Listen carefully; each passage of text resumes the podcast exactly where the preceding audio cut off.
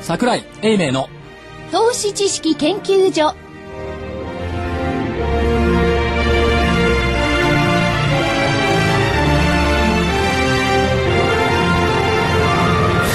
皆さんこんにちはこんにちは。桜井英明の投資知識研究所の時間です今週も桜井英明所長こんにちは正木昭夫隊長こんにちは福井主任研究員こんにちはそして新人研究員の加藤真理子でお送りします、えー日経平均大引けです、えー、67円78銭安の1万飛び114円79銭67円78銭安の1万飛び114円79銭でした。えー出来高は概算で19億9809万株。えー売買代金が概算で1兆2568億円です。値上がり銘柄数が800、値下がり銘柄数が751、変わらずが120ということですね。結構。今日はあの小型株だけがプラスで、はい大型がやっぱりマイナスが大きいですねマイナス10.56確かにね今日ザラバ見てたら、い主力銘柄っていうのは難聴だったんですけどね、ジャスダック平均だとかねジャスダックマザーズの銘柄のって結構強いのがあって、これってじゃあ小型新興市場の第二ステージに移行したのかなと瞬間的にね、そういうイメージを受けた場面もあったんですけども、結果的に終わってみてもやっぱりそうだった。ですね今日あのマイナスではあるんですが、えっと、昨年来高値89銘柄ありますね、だから基本的には堅調なんでしょうね。は、えっ、と、権利配当地分を埋められてはいないんですけども、ただ昨日の段階で見ると、まあトヨタとかね、プラスで終わってましたから、まあ今日はマイナスですけども、まあ権利配当地分89円、トピックスが9ポイント、埋められていないんですけども、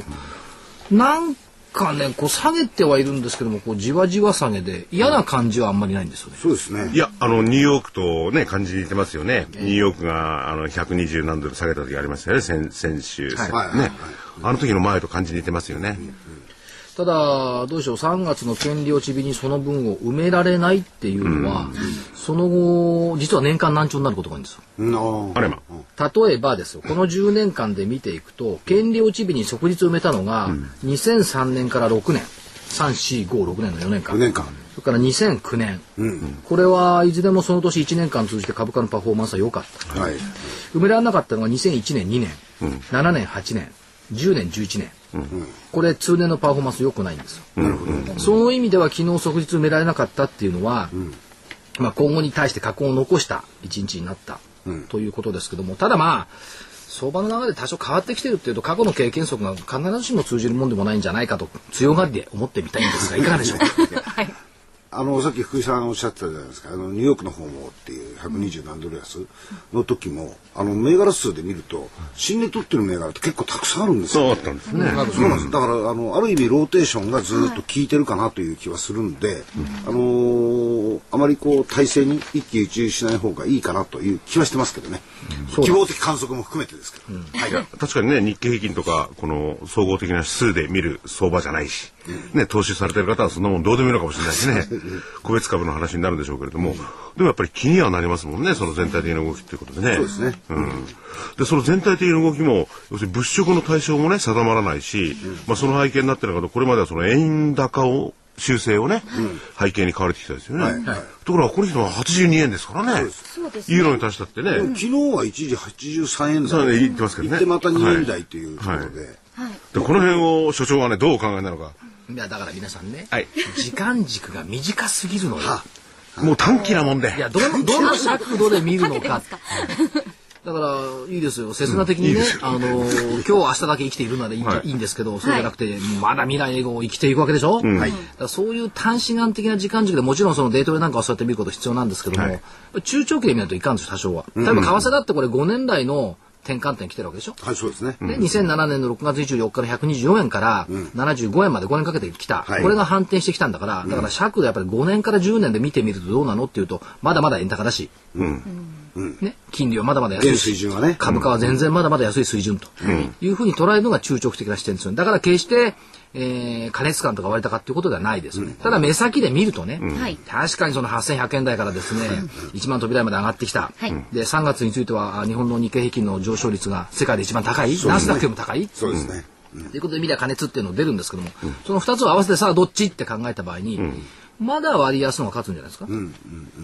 まあ、短期的には一、あのー所長のあのコメントにもありましたけど、はいえーで加熱感みたいなものが十数パーセントとかっていう、はい乖離が少し大きくなってるじゃないですか、ええうんで過去のところだったら20%ぐらいまでの乖離は、あのー過去でありましたよねありますあれですよね、はいうん、だからこの辺から見るとそんなに、あのー気にしなくていいものなんですかそれとも多少は警戒しておいた方がいいのかなと、いや、警戒感はそれは必要ですよ、いつでもね。何が起こるか分からないということでは警戒感が必要だし、加熱感がやっぱりそれは山より大きなイノシシは出ないんだから、加熱感はあるんですけども、ただそれを上回るだけのね、要するに売られすぎたところからの反動っていうことを考えれば、まあ多少ウェイト低くしてもよろしいんじゃないでしょうか。っていうことだと思いますよね。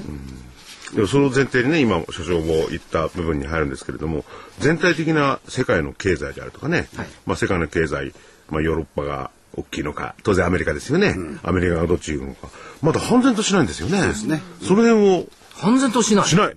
何で言ってるんですか何言ってんのヨーロッパははい何か起こったらみんなで助けるっていうのこれ何回確認してるんですか、究極的な窮鼠猫を噛むところまで追い詰めないでしょ、うんうん、ということいや、はだから、それもね、イタリアとかは、いスペインとかね、はいそこまで視野にもう入れてるのかどうかわかんないんですよ、今まイでタリア見てごらんなさいよ、は大統領日本に遊びに来てんのよそう。遊びにじゃないと思うんですけ金ど作遊びに。金策に来てんのよ、よろしくい言やってイタリアの国債も買ってくれよって、本当に危なかったら来れないでしょ、いや、ラテン系の方々はですね、そんなこと気にしない。ギリシャでもう我々は学んだんであす。が学者よあれあの人だから遊びに来てんのよ、それから要するにだからみんなでこう助けるというシステムが出来上がっちゃった、で最悪ダメだったら、いみんなでユーロ吸ったりドル吸ったり円吸ったりしようよねっていうこのコンセンサスにあるんだから、究極的にその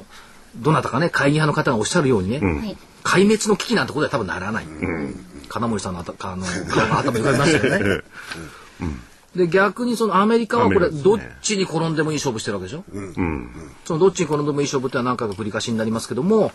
経済指標景気が良ければ株高はいそして経済指標景気が悪いとすれば QE3 期待で金ジャブジャブで株高、はいどっちに転んでも悪くない、これは大統領選挙まで多分続くんでしょう、あの月曜日のあの日経のデータが出てくるじゃないですか、はいあれなんか見ててもデータ拾ってても悪くないんですよね。そうこれはね、月曜日の日コメ経ンのトデよりかもデあのータっ方がいいて言われるとねわからない方もおられると思いますが、あの縦長に経済指標というコラムが乗っかっておりましてですそねうなんですそこにあのデータが全部乗っかってです、で心ある証券マンは、はいあれを過去の分全部切り抜いて取ってあるあーおっしゃってましたね、それね。でそれをずっと持っていて自慢した人を一人だけ知ってますよね、はい。それはそれとして何年間ぐらい持ってるんでしょうかね、遡って。 えっとねあの方は昭和53年に日興証券に入った方でしたからね、ずっと三十何年間おす多いですよごいデータですねすごいデータの厚さですね、それは。ねえまあ神の厚さでももでも直近のものしか見てないと思います。まあ昔のやつはもうちゃけてて見えないっそうですね。ていうのがありますけど、ねい。やでもねそのバーナンキーね、えーさんがえーこの前の証言議会でしたっけ、言ったようにあのーまだまだね、例えば雇用にしたって潜在的な失業率とかそれは高いんですもんね、いやだから良くなってきたら悪いところを小出しに出してくるっていう非常に巧妙なね、出し方。いやそれでそのなぜ聞いたかって言ったらじゃあ今度 QE3 やるのがいいですよと、そしたらまた金をジャブジャブ流すだけじゃないかで結局株はそれで高くなるんだけど全体的な経済はどうなるのかって話になっちゃうかもしれないですよね、何をおっしゃっているんですか。はいはい株が良ければ全てよしでしょ。ああの、あのケース。全く自分勝手なんだからいやいやいやいや。株高が全てを救う。年金まあそういう部見て分ごもあらりんまなすさねい。はい株高が全てを救う。いやまあ必ずしもそうとは言えないですけどね。えー AIJ なんていうのは株高だと使えないようなやつですけどね、あれは。あれがちょっとね、えあまりもうコメントしたくもないですね。あれを汚らしいって感じだよね。年金問題と一緒にして論じることがおかしいんでーす。し、だから年金問題じゃないですよ。そう。あれ、あの、マインドの問題だから、大体問題。思わず消しちゃいました。あそこ登場する人物の携帯電話の番号が携帯に入ってたから消そうと思って。そうそうだそうなんですよおーあ、これは怪我らしいから消そうと思って。汚らしいですよね。消した。ああ。じゃあ、あの、月が回ってきますね、きっと。体調が悪いんですよ。体調が悪い。体調が悪いいや、体調じゃ、そっち、あの、体の私じ調ゃ子ないがでねすよね。。そうそう。いや、体調が悪いじゃないであすそか。ういう体このと調子が。はい。で、えーか株が良ければ全ていいわわけでもないけれども、まあ、大体の株が上昇してければねことははい、大体ってことはまあ、いやだからまあ今、もう一回元に戻すとね、はいそのヨーロッパはあーみんなが助ける、アメリカはどっちに転んでも大丈夫、だから問題はね、中国ですよね、で中国の昨日上海の下げなんかも結構大きかったですけど、まあ、それほど東京はあの来てなかったですけど、中国がちょっとまた足引っ張り続け始めたっていうところがあるんで、まあだから今年気にするんなら中国、それからアジア新興国っていったところの動向じゃないでしょうかね。日本の企業業績悪くないですよ。うん、悪くないですよね。うんやっぱりね、いろんな経営者とこう取材して会ってると、お会いしてると、為替はもう相当体力ついてるよねっていう顔をされてますよ。あ75円とか78円ぐらいでこう想定してでしょ、あ、はい。はいユーロだってまあ100円とか100円から下でしょ、まあ105円もありますけども、そうするとね、今の状態だったらね、何も心配がない。うんうん。ということで考えると、まあ、苦しそうな顔つきしてるんですけども、本音のところではね、にんまりでそこを限界の利用で組んであげないといけないと私は思いますけど、ねうん、為替もね、まあそうかもしれない。で、今度、為替以上に今度はね、十何パーセントも上がるというの、電力料金が引っかかっちゃったりなんかしてね、あれでかいですよね、企業の業績にとってみればね。払わなくていいでしょまあとりあえずはね。当面ね。うん。だから問題は、うんそこに加えると問題はね、皆さん本当に電気がなくなるって言ってますよね。で夏場に電気が本当になくなるのかどうか、まあ、13%ぐらい足らないって言っている。これなくならなかったらどうするのいいことです。そうですね。だからね、あのー会議論者の論論法はね、いや、日本はね、為替も円高だし、人口は減るしね、社会インフラの電力もね、夏場には足りなくなる。これじゃあみんな外に出て行っちゃって空洞化するだろうとおっしゃるんですが、去年でさえ、あれ確かにね、東京地区はね、あの、自力で節電しましたよ。だけど、スカスカっていうか、ボコボコに電気余ってたのよでもあれ、ほんの数時間のね、年間のうちの、ピーク時に比べてっていう話をしてるだけですからね。だだから夏場の暑い夕方にね、それだけ使わなければいいだけの話でしょ。ええ。あのね、所長と同じようなね、コメントを橋本さんが出してましたね。どの橋大阪の。一緒にしないで。あ失礼しました悪いけど。いや、あのね、コメントの中身としてはね、いそこそこ、要するに何が本当なのとえいうところで、電力が足らない足らないって言ってるんだけど、え本当に足らないのっていうね、書き方をしてましたね。いや、だからこれはね、あのー東京電力に資料を出させるんじゃなくって、これ経済産業省がやるべきなんですよ。うん、なるほど。彼ら全部データ持ってるんだから、はっきり言って足りるのか足りないのか分かってるはずですよ。だから、それを出させる。それは経済産業省の役目。だけど、新聞はいつも東京電力ばっかり聞くでしょ。そこが抜けてるのね。そうだ、これをまたね、所長をね、怒らせちゃおうかな。あの、税金問題だってありますよね。どこのえ、あの、これ消費税。はいまあ、あの、上昇率がね、導入されて、数字が導入されて、そうだ、どうなるかわかんないけれども、はい今まではね、国民も含めて、はいこれはあの、年金とかそういうね、福祉に回すならば、ここで税金上げるのが大変だって議論もあったわけじゃないですか。それ認めてる人多くてね。あれなんかうまく財務省にごまかされた感じもしますよね。まあ、それはそうです日よ。本は大黒字国だからね。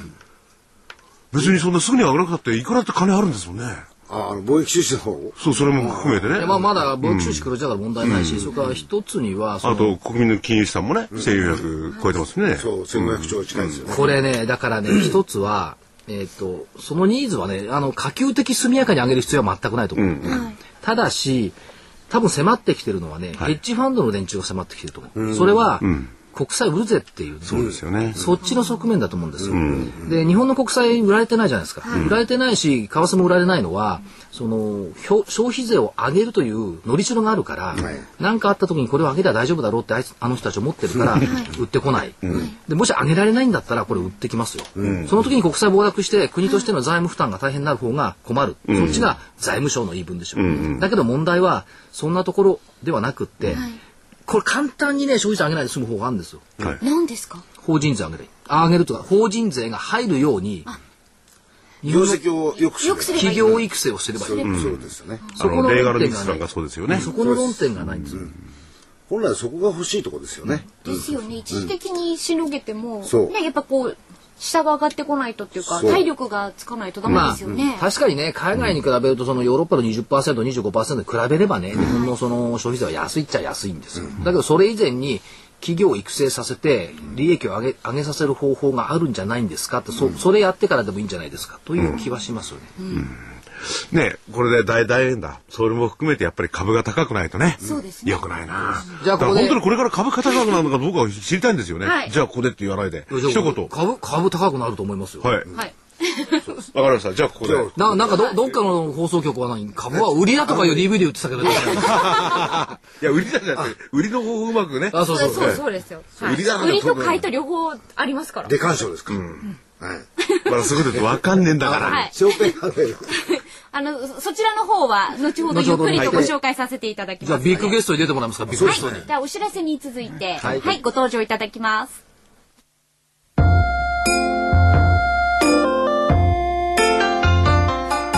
花粉の季節を迎えました花粉症の方にとっては憂鬱な季節ですよねこの憂鬱な季節を乗り切るための花粉対策商品ポレノンをご紹介しましょうポレノンは30年間も花粉症で苦しんできた愛知県の常滑いきいきクリニックの小出正文先生がご自分のために開発した花粉対策商品ですポレノンはマスクや顔に吹きつけるだけ。天然由来のペクチンと DNA が花粉が体内に取り込まれる前に吸着し包み込んでしまいます。花粉症の薬に含まれる眠くなる成分が入っていませんので、運転する方も安心してお使いいただけます。学生さんや妊娠中の方にもおすすめです。1本 30ml 入り参考価格3000円のところラジオ日経では特別にメーカーのご協力をいただきポレノン3本セットにウイルス風邪花粉対策に適した立体構造の高機能マスク12枚入り1365円相当をお付けしてなんと8940円8940円でお届けします送料700円をいただきますご注文は電話03-3583-8300ラジオ日経事業部までどうぞ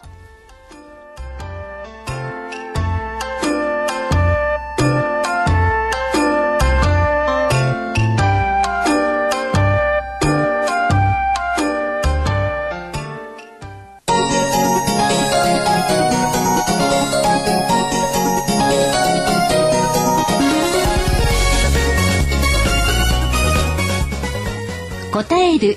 叶えるお客様の期待に応えお客様の夢を叶える証券会社風賀証券がお届けするハロー風賀証券のコーナーです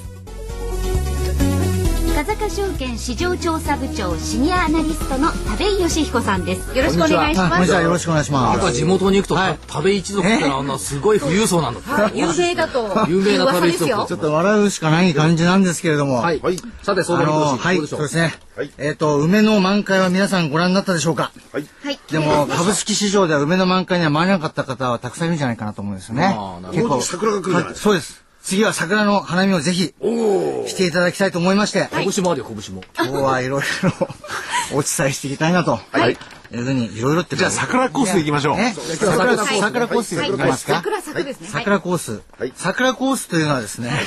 桜コースですよ桜前線じゃなくてあのさ産後工業とか言わないでねあのですね、桜ゴムとかさまず私あの相場全体の話をしますと、ちょっと、おーもしかすると来週ぐらいから少し相場はお休みになるかなと。なるほどつまり少し下落するかなと思っております。やはりその、あのー、7月の高値を抜いてきたというところもありますけれども、まあ、為替水準から見るともうですね、大体こう、震災前の株価水準というのは大体こう回復してきているところに為替も入ってきておりますので、まあ、ですからおそらくですね、7月の、あ、ごめんなさい、4月の中旬からは、アメリカの企業決算が始まりますので、はいまあ、そのアメリカの企業決算をちょっと様子見たいなと思われる方も、こう、投資家の中でも出てくるかなと。それでアメリカの企業決算、まあ、いろいろこう発表になってくるとともにですね、だんだん日本の決算もいけるだろうという形から、まあ、4月下旬5月にまたですね、ぐわーっとこう相場が出てくるのかなというふうに思っております。ですからえちょうじゃあど、 4月の前半はお休みそうですね後半からまた復活かそうですねとい。うことはね、花見に行っていいと。は花見、あだから花見にそうだから花見に行ってくださいって感といじうでこすとなんです。ね。ねそうなんですおうそれが桜コースその。う。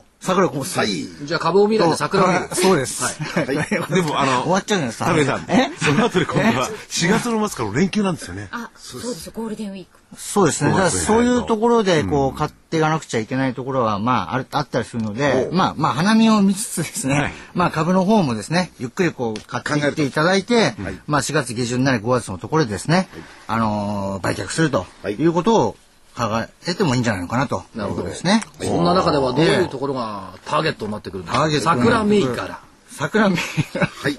桜銘柄と言われるですね。まあ、まず。全然違うのが出てきたいやいやいやいやいやいやいや。まずはちょっとジャスダック銘柄でもちょっとあ上げたいのもあるんですけれども、まあ私はですね、常日頃言ってるのは自動車部品、自動車株を言っておりましてですね、やっぱりまだまだあの PR が一生懸命後ろから企業収益が追いかけてきてるはい会社っていうのはたくさんあります。そして、えー資産の価値に対して、えーもう4割引き、5割引きまだされている会社があるんですね。はいえーまあ、例えばですね、7218の田中精密とかですね、これ、これ、ホンダ系のオートバイの部品とか、あとはその VTEC エンジンというですね、ホンダにあの素晴らしいエンジンがあるんですけども、非常にホンダの、えー低燃費技術のですね、代表例みたいなエンジンなんですけども、そのロッカーアームというですね、空気の出し入れをやっているところの非常に重要な部品を取り扱っている会社なんですね。これで、今までハイブリッドカーということで、モーターとですね、えーエンジンをくっつけてとかですね、電気自動車とか言ってましたけども、元々のエンジンを良くしなくちゃいけないという動きに今変わってきてるんですね。松田さんなんかもディーゼルエンジンでいいものを出しましたけれども、そうしますとですね、もう一回空気の出入りするところの技術というのが改めて認識されてきているということで、エンジン今作り直しいろいろな会社で始まってます。まあそうなってきますと、この次の車のエンジン、エコカーのエンジンとして、えー技術的な企業が出てくるのはやっぱり田中誠美さん、なんかこうあるんじゃないのかなと思うんですね。 7218。はい。あとその他ですね、やはりその日産があのカルロス・ゴーンさんがちょっと前倒してブラジルのあの設備投資をちょっと早めにやるようなお話もちょっとこう出てきたりとかしてますけども、やっぱりですね、あのー日産の屋台骨じゃないんですけども、車のフレームを作ってるユニプレスさんですね、えー5949ですね。まあこちらの方もですね、 59 5949ですね。えー株価の方上昇してますけども、こちらも、お下落したところ、まあ、70円安、100円安を平気でしてしまう株ですので、まあ、そういったところにこうですね、平気でしてしまうんじゃなくて、ボラティリティが高いとかさ。まあ、きれい簡に言う簡単に言うきとですね、簡単に言うと、ボラティリティとか言うと、なんか難しいとかね、言われる方いますので、うん。そうなんですよ。ごめんなさい。 はいまあ、あの、変動が大きいので、 変動が大きいので、あの、変動したまま横ばいじゃなくて、それは右肩上がりの中での変動がまだ続いておりますので、まあ、そういう時に買っていただければというふうに思ってるんですね。まあ、日大なんかもちょっと株価が動いて、今少しお休みになってますので、まあ、6467日大とかですね、まあ、こういった自動車関係のところっていうのは、あの、5月の決算発表でもですね、比較的いい、えー結果が出てくるんじゃないのかなと、まあ、新しい期の業績見通しを含めてですね、というふうに思っております。なるほど。それでですね、れであと、今のは何、まえま、前振り前振りじゃなくてですね、これはもう私のベベーシック。ベーシックねベーシックベーシック。もう桜の、もう、まあその木のそばに行って桜を見ましょうという。はいまあ、決まった木みたいな変な話はやめましょう。それあんまりつまんない話はやめてですね。はい。それ次はですね、最、枝葉のつぼみがちょっとこうですね、まず桜の話をするのかって感じですけうんども、いいですよ膨らみ始めてきてるような銘柄ですね、ラックホールディングスっていうのがありまして、ラックホールディンラック、ラックですね。ラックラック。はい。ジャスダックの3857なんですね。 3857。 3857。ジャスタック。はい。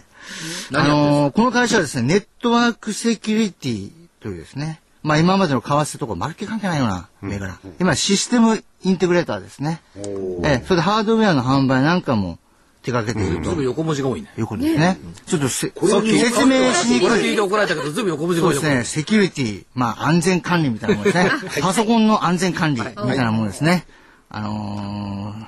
パソコン電子計算機。まあ、電子系、 とか、パソコンって言ってもいけないですね。そんなこと言うとダメだ、説明が。いや、はいはい。ごめんなさい。はい、はい、いやいやいや、はい。今、全然。それでですね、あのーこの、 今、セキュリティ関係のところもそうなんですけども、今、あの、銀行とか保険会社っていうのがですね、あの、再編案件がいろいろ出てきていて、それが収まってきていて、また新たにシステムを組んでいかなくちゃいけないというような状況になってきているんですね。これね、あのーコムチャあったじゃないですか。はいはい。コムチャの会長に話聞くと、もう今年はね、とにかく金融機関の設備投資はめちゃくちゃ多いよと。ねえそうそそう。の流れでしょその流れです。はい。そして、すでにですね、まあ、わずかなんですけれども、4、6月、あの、昨年の4、6月がですね、まあ、大体営業利益1点、まあ、1億ぐらいだったんですけど、この会社。それで、第2四半期には3億に増えて、それで、第3四半期には4億。ですから昨年の12月締めた段階で4億まで、1億が4億まで増えてきているという状況なんですね。で、これは1、3月はさらにその延長線上で、ちょっと1、3月経費もかかるので、まあこれだけの利益が出ることがわからないんですけれども、まあ、あの、倍々にいかないんですけど、結構な勢いで収益も積み上がってきていると。で、それはなぜかというと、先ほど桜井さんが言った通りですね、銀行、保険会社のいろんなこのセキュリティ関係のシステム投資というのが始まってきているということなんですね。ですから、その再編案件に伴って受注拡大が来ております。そして、ハードウェアの販売も合わせてできているという状況で、おそらくですね、来期の業績、2013年の3月ですね、今度出てくる業績ですけど、多分ですね、20%から上の業績をこう出してくるんじゃないのかな増と。額増額ですね。はい。えー、まあ、為替とかいう要因もまるっきり関係ない国内の会社ですので、逆に今までですね、ちょっとお休みしていたようなところもあります、相場がですね。ですから、こういった会社にも目を向けていくのも一つの手じゃないのかなと。なんかそれに一番目を向けたい気がしますけどね。うんラえック。ラック学校ホールディングそう。ラッキーじゃない。ジラックャねジャスダック3857、ラックホールディンホグールディングスですね。ス面白そうというわけでございます。そうだから一番力が入ってたのはそのラックホールディングスじゃない。なんだかんだ言ってな。ない前振りになっちゃいましたか、前の。車の人ユニプレさんが言ってたけどいやいや、ラックいホールディやングスでも一番上ね、だから私はこういう、あのー、会社っていうかですね、まあ、ラックホールディングもそうなんですけども、やっぱ中長期的なスタンスから立てばですね、自動車株っていうのは、私は今年ですね、まだ、あそれはじゃあ桜の花が終わってもその後にですね、次は今度青葉の季節が来る、青葉も見られるから、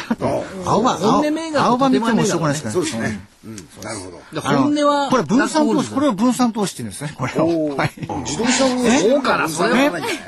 それ分散小さいものもあれば大きいものもあるということですね。それで国内系もあれば為替の変動も受けるようなものもあると。でも共通してるのは女子とも収益面で割安感がありますよと。ささやかな分散投資ね。そうです。でも結構そのラックホールディングね、えー J の J ストックの3857、同じような業種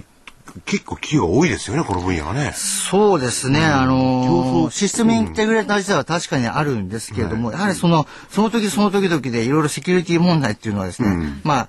いろんなものが発生してくるので、それとあとは金融に強い会社であるかどうかということですね。ポイントはそこなんだ、金融に強いかどうかですとね。いうこともあるんですね。ですから事業規模に対して受注の金額なんかも見ていけばですね、もちろんそれは NTT データとかですね、非常に大きいオラクルさんとか大きい会社もありますけども、そういったところが収益の変化点で大きく、あの業績の変化点で大きく収益を上げられるかって言ったらちょっと違うと思うんですよね。むしろ中古型の方が変化の変わり、まあ変わり目のところではですね、収益が跳ね返りやすいというところはあるかと思うんですよ今あねれ。ですかこう全体としてえー田部さんはあーややもみ合い的なところあ相場全体ですかそう全体としてはそうですこねれはそれは森ですよねところがええ今お話になったのは木じゃないですかそうですねれぞれはいこれ枝ぶりのいい木桜のがたくさんあるから桜の木ですはい桜のいい木があるから はいまだこれ今咲いてないけど養木だけどうん今のうちに買っもてう梅の方見るなと。はいはいこれが桜だからなるということですね。わかりましたうんそういう旅アナリストの、えはいーセミナーが来てるでしょはい、はいご紹介します。えーまず、日にち順に4月の14日土曜日、4月の14日土曜日は午前10時半から12時までです。当面の市況見通し、田部井さんの、えーセミナーがあります。東京都板か板橋区立板橋区立グリーンホール5階504会議室で行われます。こちらは本店の営業部にお問い合わせください。零三三六六六五五四一零三三六六六五五四一番です。えそして4月の20日金曜日、4月20日金曜日午後3時から4時半まで、えこちらは焼津市文化センター3階第1練習室で行われます。お問い合わせは焼津支店054-621-1311 054-621-1311番です。風賀証券ではセミナーを随時開催しています。詳しくは風賀証券のホームページ、風賀証券で検索してください。はい。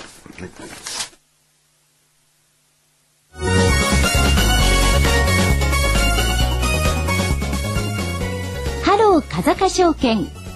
このコーナーは風賀証券の協力でお送りしました。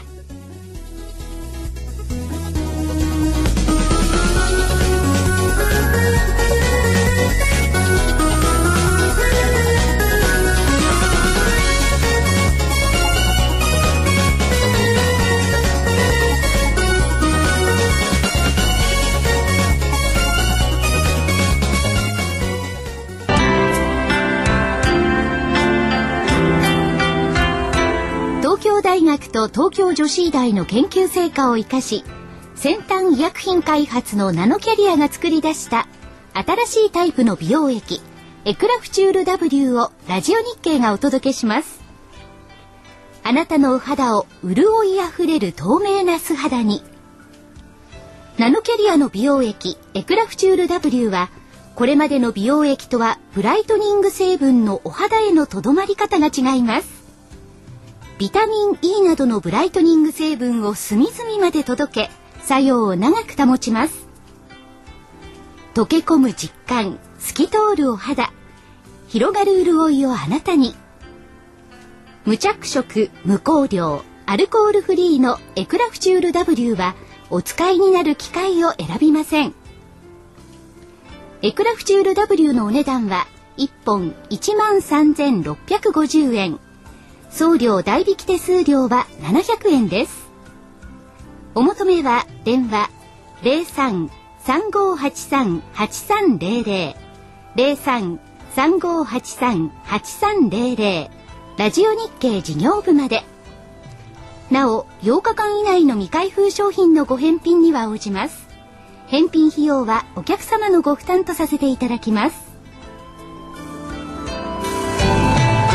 れでは今日のゲストをご紹介します、まあ、いろいろなお顔をお持ちなんですが、えーご紹介の方はエメラルドクラブ一般社団法人エメラルドクラブ代表理事の菅原智美さんですよろしくお願いします、お願いします。あのね、エメラルドクラブって確か女性経営者ばっかし集まっはていい、る、女ち性経営者の会になってお会りなんまですす。ね、はいょっ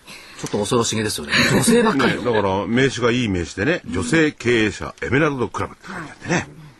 エメラルドクラブ集まって何やってんですか、はいあのセミナーをやったりですねイベントをやったりしてるんですけども私が会社を起業して今5年目になるんですけど、はいまあ、あまりにもこう世の中に女性の経営者の数が少ないというところにとても気づきまして、はいちょっとこの間聞いたのが3200社ぐらい上場企業がある中で、女性の社長が40社ほどしかいないと、0.7%、で世の中でいうと、えー経営者の中の女性の比率ってわずか7%しかいないんですね。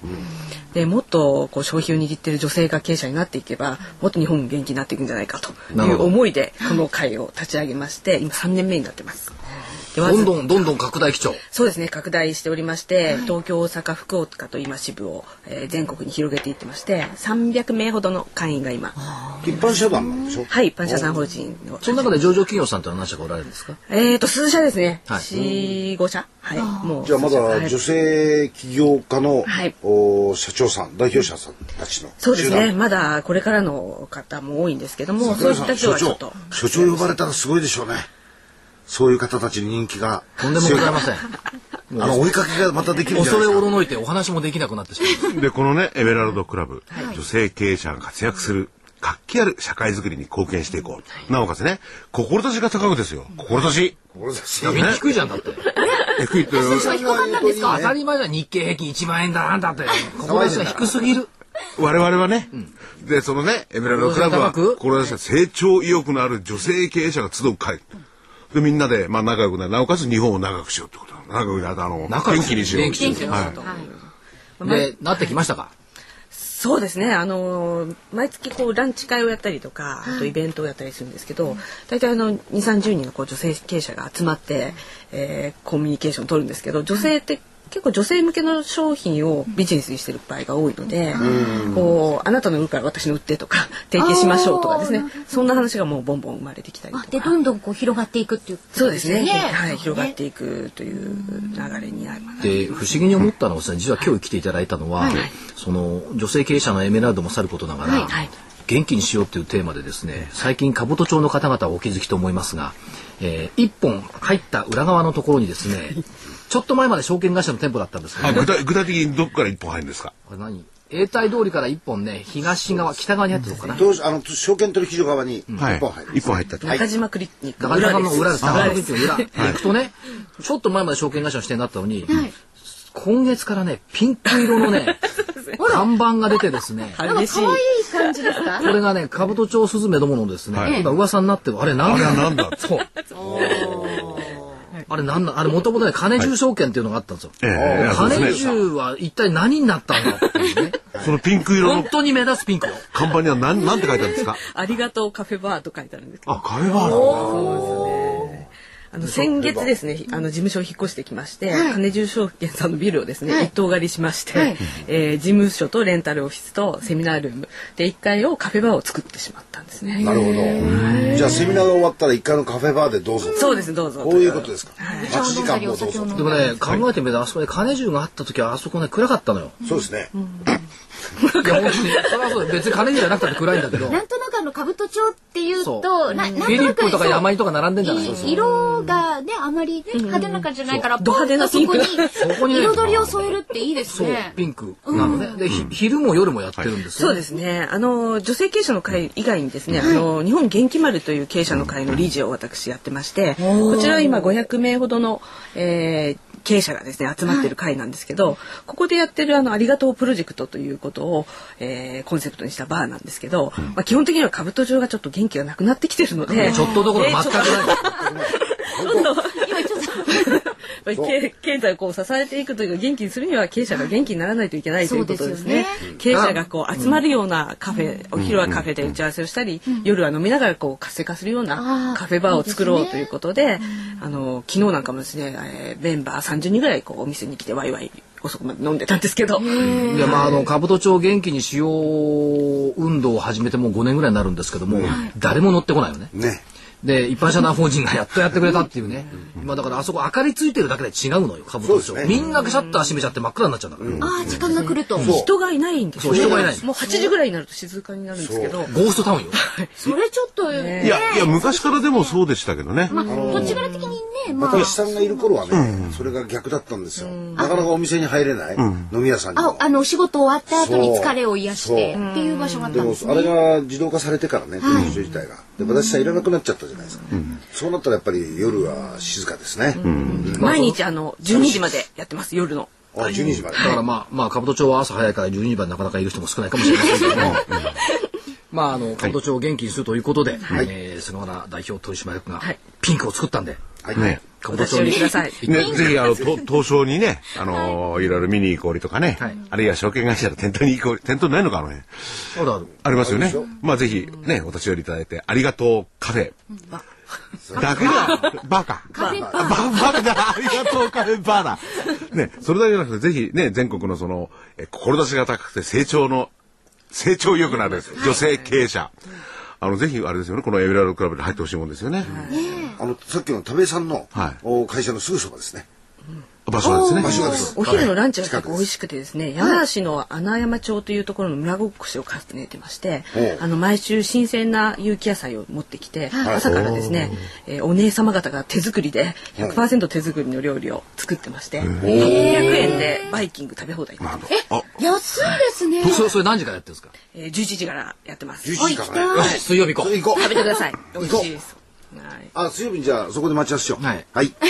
ということで、はいありがとうございました。はい。ありがとうございました。あ、ごめんなさい。もう一個聞いていいですあかもう一個これゆにいさん、あのね、私も入りたいと入会資格はうるさいんですかこれ。あの一応面接がありますけども、はいネットから申し込みができますので、あエメラルドクラブで計算してくだそうさでい。す。一応面接あるんだ。はい、私が会います。 はい。福井さんは男ですから入れないんですよ。そエメれはラルドクラブはね。そうか、なんとかなんとか、なんかゴージャスとかなんとかって変な。いや、だ代理で固まり入れようとか思ってたそれはいいかもしれない。はい。はい、ありがとうございます。はいりがとうございま。一般社団法人エメラルドクラブ代表理事の菅原智美さんでした。ありがとうございましありがとうございまたした。さあ、来週の予定ですかはい、来週の予定ですね。はいえー、さっと行きましょう。はいえー週末は大したこと何もないですわ。ちょっとそれそんなあまりにも30日金曜日が失業率はいはい。ですよね。それから、えっ、と、2日の月曜日、はい日銀短観。はい。市場予想はマイナスの1ぐらいですね、確かね、えー前回はマイナスの12だったかな、ちょっと好転しそうアメリカ3月の ISM 製造業景況指数それから上海お休みお休みだ。生命節はい。日本のお彼岸みたいなもんですよねそれから3日火曜日3月のマネタリーベースアメリカ2月の製造業受注と FMC の議事録、中国の非製造業の PMI、4日水曜日アメリカ ADP 雇用統計こいつが多少影響してるかな、ISM 非製造業景況指数、ECB 理事会香港上海休場水星 水星水星巡航あ、順行逆行していた水星がそうですね巡航に戻るはい。 5日木曜日、えー3月の都心オフィスうー空室率、アメリカ3月のチェーンストア売上高、ドイツの鉱工業生産、はいインドがお休み、なんでお休みか分かりません。6日金、インド分かんないな、なんで休みなのか。6日金曜日、2月の景気動向指数、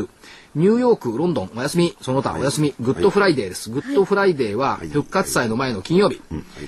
イエス・キリストの受難年を記念する日。まだ復活祭のお休みですね、要はね。アメリカ3月の雇用統計とはいいうふうになってきております。だからまあ結構、あの、お休みが多い週ですね。そうですよね。ですね。で、えーっと、株価の見通し。先週申し上げたのが下限9946。はい3月 S q 値、上限10410、10410、昨年3月10日、東日本大震災直前ね、まあ、この範囲で入ってきたんですが、いえー来週については下限をはい。 1万円にしましょうか。 1万円。心理的節目。はい。で、上限1万400円、これ変わらず、昨年3月10日、ひ東日本大震災直前ねとはい言ったところにしたいと思います。で3月1日の終値が9707円でしたから、3ヶ月連続陽線。うんまあ、これはまあほぼ確実でしょ。あと1日しかないんだから。はい。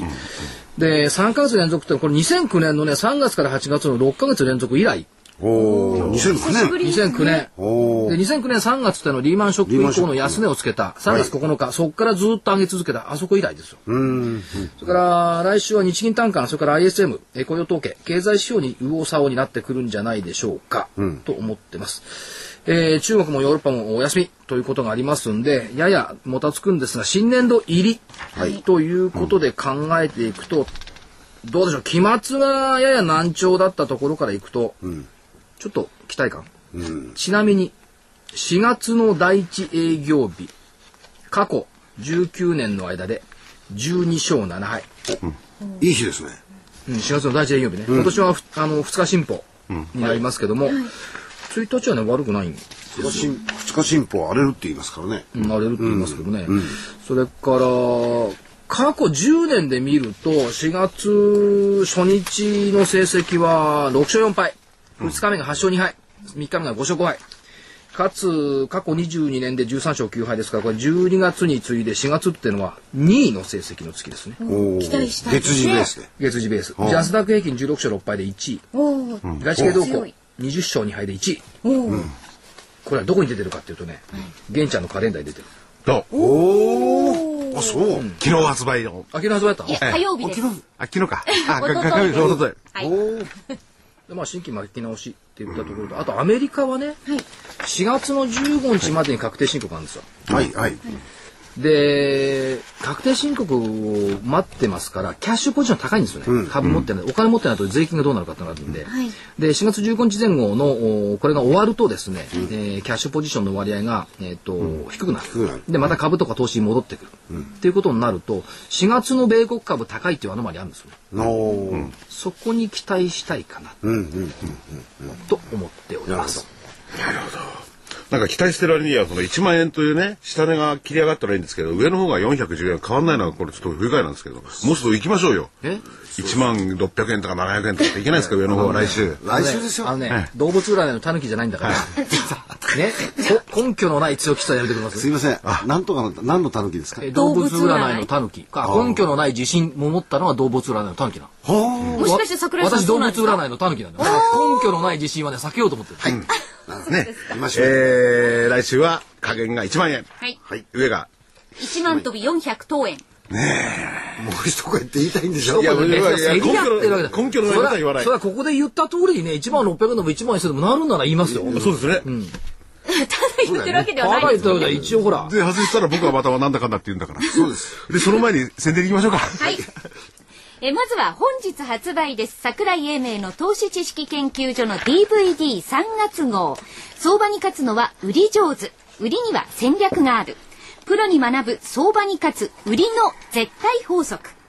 プロ儲ける投資家は売りに全てをかける桜井英明が明らかにする売り上手になる絶対ポイント本日3月29日発売です内容がまあ1時間ほど価格は8400円です